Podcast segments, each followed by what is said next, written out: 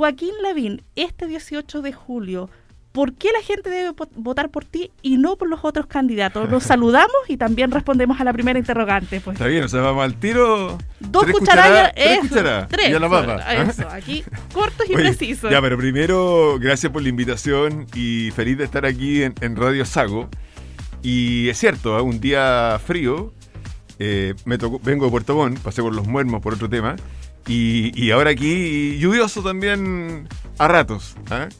Eh, y lo digo porque eh, todos me han criticado esa mirada centralista de los, de los temas de salud, del paso a paso, que dice que en fase 2 los restaurantes pueden atender en terrazas. Pero claro, distinto es en el sur, cuando está lloviendo, cuando hace frío y pasan todas, todas esas cosas. Pero yendo a tu pregunta, eh, efectivamente yo estoy aquí porque en pocos días más, porque el 18 de julio, tú dijiste, domingo 18 de julio, son las primarias.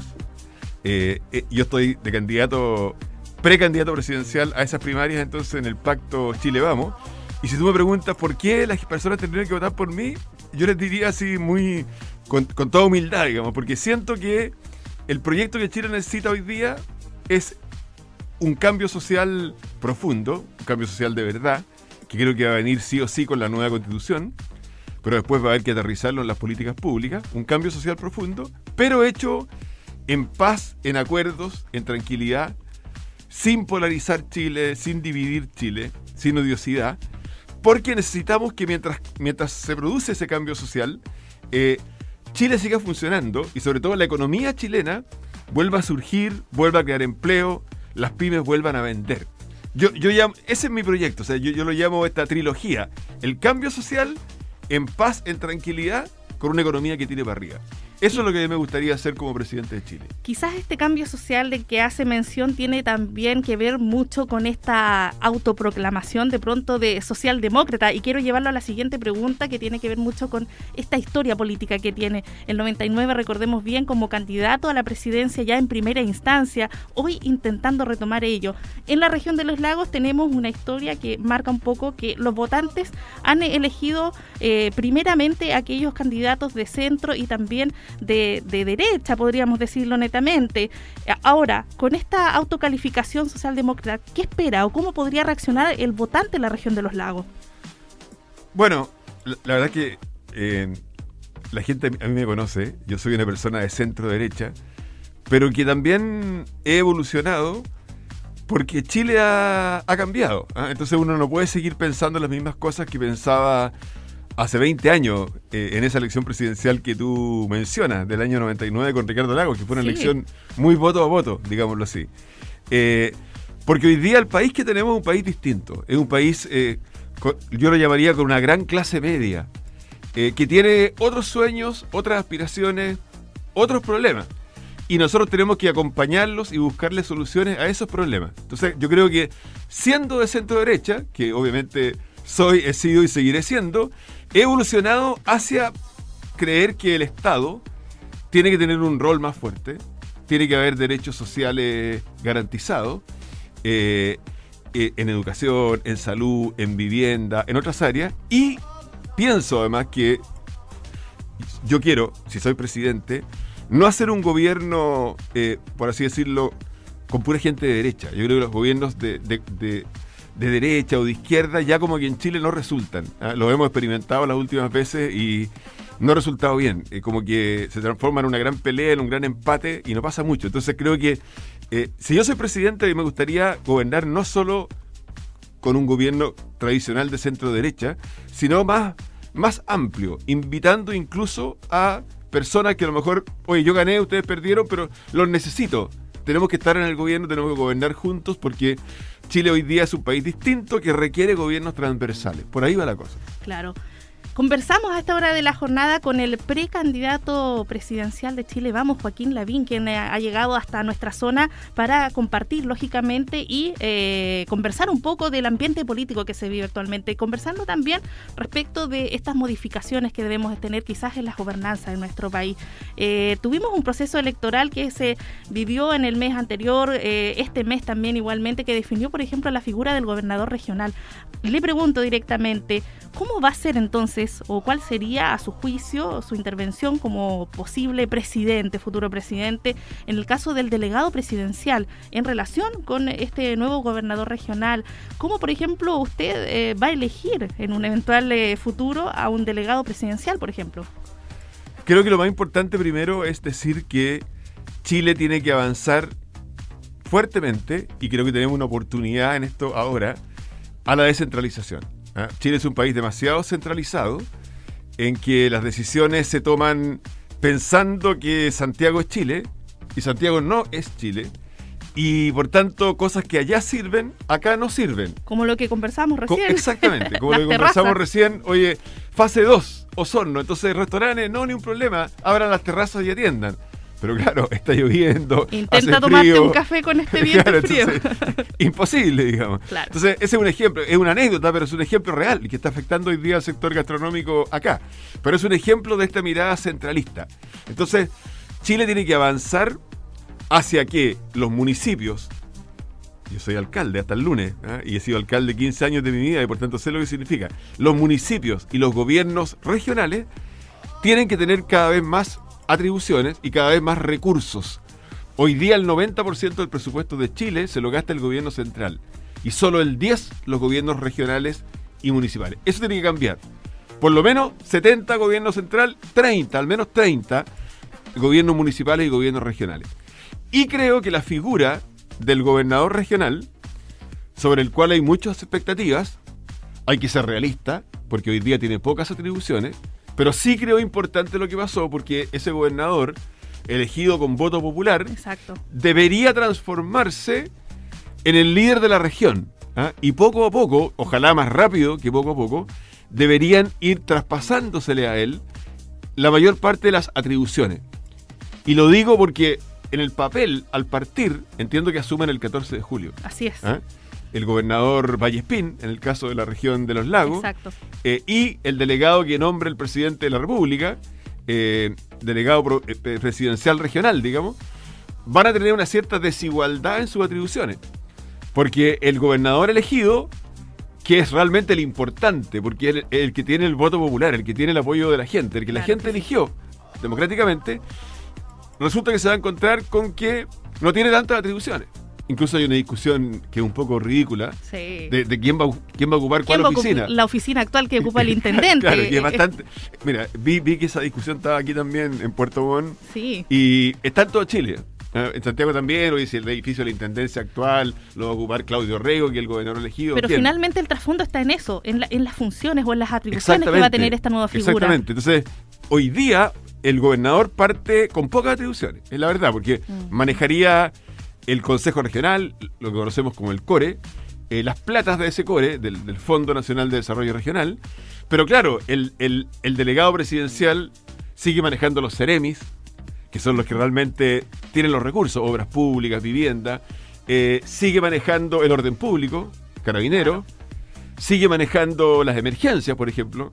Si hay una inundación, hay un terremoto, Dios no lo quiera, pero pasa en Chile, bueno, el delegado provincial, el presidencial regional y no el gobernador, el encargado de la emergencia. Entonces son cosas un poco absurdas. ¿ah? Entiendo entonces. Y espero que el gobernador regional, que es el verdaderamente el importante y el clave en el proceso de descentralización, eh, comience a, eh, a entregarse es a nivel nacional, a lo mejor algunas regiones van a ir más adelantadas que otras, porque también es el gobernador el que tiene que pedir las nuevas atribuciones, comiencen a traspasarse esas nuevas atribuciones lo antes posible. Claro, entonces entiendo que en un eventual caso de que llegara a la presidencia, va a elegir así, con pinza al delegado presidencial. Con pinza porque en el fondo eh, son personas que no deberían opacar el trabajo del verdadero líder de la región, que tiene que ser el gobernador elegido. Lo voy a llevar a otra pregunta, porque en esta visita, obviamente que los distintos gremios en la región quieren participar también de esta posibilidad de conversar con el precandidato Joaquín Lavín aquí en Radio Sago. Y vamos a escuchar una pregunta que nos plantea nuestro amigo Héctor Enríquez, quien es presidente de la multigremial en la región de los lagos y que tiene que ver justo con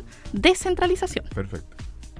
Al precandidato Lavín me gustaría preguntarle, como presidente de la multigremial, algo, un tema que es bastante transversal a todos los gremios asociados a la multigremial de los lagos y en general el del país. Eh, respecto a la macrozona sur austral, ¿qué medidas concretas, medidas concretas pretende implementar para lograr una real y efectiva descentralización a partir de esto de que vamos a tener también representantes elegidos, eh, gobernadores regionales elegidos por voluntad popular. Las medidas concretas de descentralización. Tres medidas concretas, por favor. Gracias. Bueno, respondiéndole a Héctor, yo, yo diría tres cosas. O sea, uno, el gran cambio también eh, tiene que haber paridad a nivel de ministros de Estado. O sea, ¿te acuerdas que Michelle Bachelet dijo en su gobierno mitad mujeres, mitad, hombres los ministros? Para tener las diferentes miradas. Bueno, creo que hoy día tiene que haber una doble paridad. No solo mitad hombres, mitad mujeres, sino que mitad Santiago, mitad regiones. Porque prácticamente no hay ministros de regiones. ¿ah? Y, obviamente que, una persona que viene de regiones, nacida y criada, y que, y que vive en regiones, tiene una mirada diferente, porque le ha tocado vivir el problema. ¿Sería un punto a practicar en su Para mí ese es un punto a practicar, definitivamente. Eh, un segundo punto yo diría es, eh, de inmediato, y eso te lo digo por mi experiencia como alcalde, los municipios son quienes más rápido le pueden cambiar la vida a la gente. Eh, duplicar el Fondo Común Municipal. El Fondo Común Municipal reparte plata entre los municipios, el Estado no aporta casi nada hoy día ahí, son 2 mil millones de dólares que hay que duplicar al menos para partir. Perfecto. Eso sería lo segundo. ¿Y lo tercero? Y lo tercero, yo diría, es lo que mencionamos antes, que es que, y que es, el gran punto definitivo, ¿ah? y el gran cambio que tiene que haber en Chile. El, gran punto en Chile es que la gente dice no vivimos en el mismo Chile. Hay un Chile tipo A y un Chile tipo B, en las más diferentes áreas. Un ejemplo, la conectividad digital. En la región metropolitana, bueno, los niños clase online. Acá en las zonas rurales, no hay clases online. Haciendo maravillas. Exactamente, a veces haciendo maravillas o a veces va un furgón escolar de transporte escolar una vez al mes y lleva la caja de la Junaev y, lleva las guías para que los niños y en un mes más los vengan a buscar, digamos. Exacto. Eso es. Entonces una señora me decía, oye, pero ¿cómo quiere que mi hija de 7 años aprenda a leer con ese tipo de clase? Imposible. Exacto. ¿Ah? Entonces, el gran cambio que tiene que haber para que todos vivamos en el mismo Chile es que eh, esta proporción de plata que hoy día gasta el gobierno central tiene que cambiar en beneficio de los gobiernos municipales y regionales. Pasar del 90 gobierno central, 10 gobiernos municipales y regionales, a por lo menos 70 gobiernos central. Bajarlo a 70, 30 gobiernos municipales y regionales para que tengan más recursos y efectivamente eh, la igualdad de oportunidades eh, se dé algún día en Chile y no sea siempre un sueño. Perfecto, candidato. Preguntarle además, para ir cerrando, lo último, también desde la Sociedad Agrícola Ganadera Osorno Saguajé hay una inquietud muy relevante y que la población en general también la tiene, el tema de la violencia, cómo ha ido escalando, cómo ha ido presentándose en distintas formas en nuestra zona, desde la Araucanía al sur, llegando a los ríos y poco a poco también a la región de los lagos. Escuchemos las palabras de Cristian Ans, que también les plantea una inquietud. Buenas tardes, mi nombre es Cristian Antz, soy presidente de la Sociedad Agrícola y Ganadera de Osorno y quisiera hacerle la siguiente pregunta al precandidato. Estos últimos años hemos visto cómo ha aumentado de manera significativa la violencia rural en eh, las zonas de la Araucanía, parte de Biobío y en los últimos años también se ha visto involucrado la región de los ríos y la región de los lagos. La pregunta para el candidato es, si es electo presidente, ¿qué medidas tomaría usted para eh, efectivamente terminar con esta violencia que hoy día en eh, la Araucanía y eh, en menor medida en otras regiones del país se ha tornado de carácter terrorista, donde hoy día hemos visto el uso de armas de gran capacidad que no están disponibles claramente para ningún civil y que probablemente lleguen por otros medios. Por lo tanto, hablamos aquí de una logística y una preparación de grupos prácticamente paramilitares operando en la zona. Y nadie le ha puesto el cascabel al gato. Por lo tanto, me gustaría que se refiriera cómo va usted a combatir este flagelo eh, si es electo. Muchas gracias.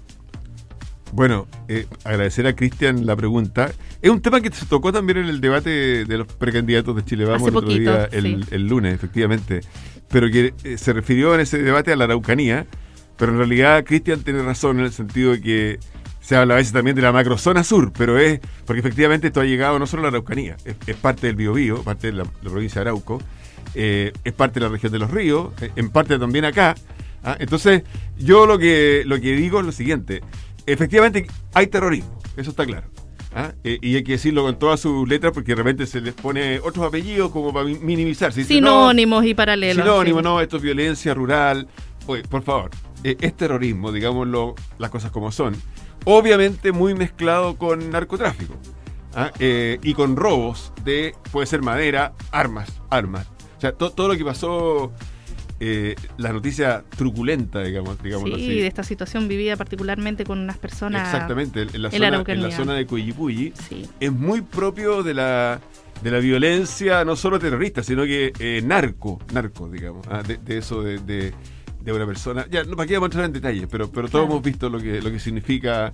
Ah, el, entonces aquí hay una mezcla en las tres cosas estamos al debe. Estamos mal en el tema seguridad ciudadana, estamos mal en el tema lucha contra el narcotráfico, estamos mal en el tema orden público. Eh, a mí me lleva, para mí lo, más importante es que las policías, o sea, hay que poner fin a la impunidad. El problema es que en la Araucanía y en esta zona se repiten y se repiten los atentados, las quemas, no solo camiones, templos evangélicos, muchas otras cosas, digamos, cosechas, y no pasa nada. O sea, finalmente nadie va a la cárcel, nadie paga, nadie... Es muy difícil que, que tengan a alguien. Entonces uno dice, ¿qué ¿qué es lo que está fallando? Y a mi juicio hay una gran falla en, eh, y Cristian lo decía algo cuando hablaba del tipo de armamento del cual disponen los terroristas, que es que las policías, a mi juicio, porque me ha tocado verlo, no tienen el equipamiento adecuado ni la tecnología adecuada. Estamos atrasados en eso. Eh, no puede ser que Carabineros no entre a un predio tomado porque no tiene el vehículo blindado para hacerlo. Si es necesario gastar plata en vehículos blindados, si es necesario gastar plata en drones, eh, tecnología especial que nosotros, yo, he visto cómo funciona ah, para, para eh, por ejemplo, extraer la información de los celulares incautados, reconocimiento facial, drones, en fin, tantas cosas que hoy día hay disponibles y que nuestras policías tienen en forma muy precaria, muy insuficiente. Entonces, eh, a veces, porque muchas veces se dice, bueno, aquí hay que llamar a lo mejor al ejército. Partamos por equipar bien en equipamiento y en tecnología y empoderar a Carabineros y a la PDI. Si eso ocurriera, creo que harían una mucho mejor labor. Y evidentemente hay otras medidas. Y esto también tiene que ir de la mano del diálogo. Aquí un ministro, que fue un ministro Alfredo Moreno, que hizo, a mi juicio, un, rol muy destacado en, la Araucanía. Y estuvo muchos meses viniendo, conversando. Eso en algún momento se perdió por las razones que sabemos y hay que retomarlo. retomarlo. Fin a la impunidad, de todas maneras, y obviamente eh, un trato distinto también a nuestros pueblos originarios. Claro que sí. Conversamos y agradecemos la disposición del precandidato de Chile Vamos, el UDI, Joaquín Lavín, eh, presente aquí en Osorno conversando con Radio Sago, lógicamente, de lo que se viene, los planes, eh, si llegara lógicamente a la moneda, eh, un anhelo me imagino que también tiene a nivel personal. Candidato, gracias por conversar con nosotros. Me imagino que mucho que pensar, porque también ni hablar de la reactivación económica que vamos a necesitar post pandemia. Así es que palabras finales para nuestros auditores. Sí, solamente eso agregar que creo que el gran desafío que tiene Chile es que ese cambio social del cual hablamos al principio se haga en paz, se haga en tranquilidad, eh, sin, sin división, sin polarización, sin odio. Y eh, con una reactivación de la economía que vuelva a crear empleo, que las pymes, hoy día estamos, llenos de emprendedores, ¿ah? de personas que a veces sacaron su 10% a la FP para emprender, para vender por Instagram, para tantas cosas, y que necesitan que eh, Chile, mientras se hace este cambio social, no se paralice, sino que al contrario, siga funcionando, surja con empuje, y para eso necesitamos orden, paz, tranquilidad, acuerdo. Y en eso voy a estar y pedirle a la gente que el 18 de julio vaya a votar, que participe en la primaria. Así es, pues. La participación ¿eh? ciudadana es fundamental en todos estos procesos de cambios políticos en nuestro país. Muchas gracias, candidato a usted.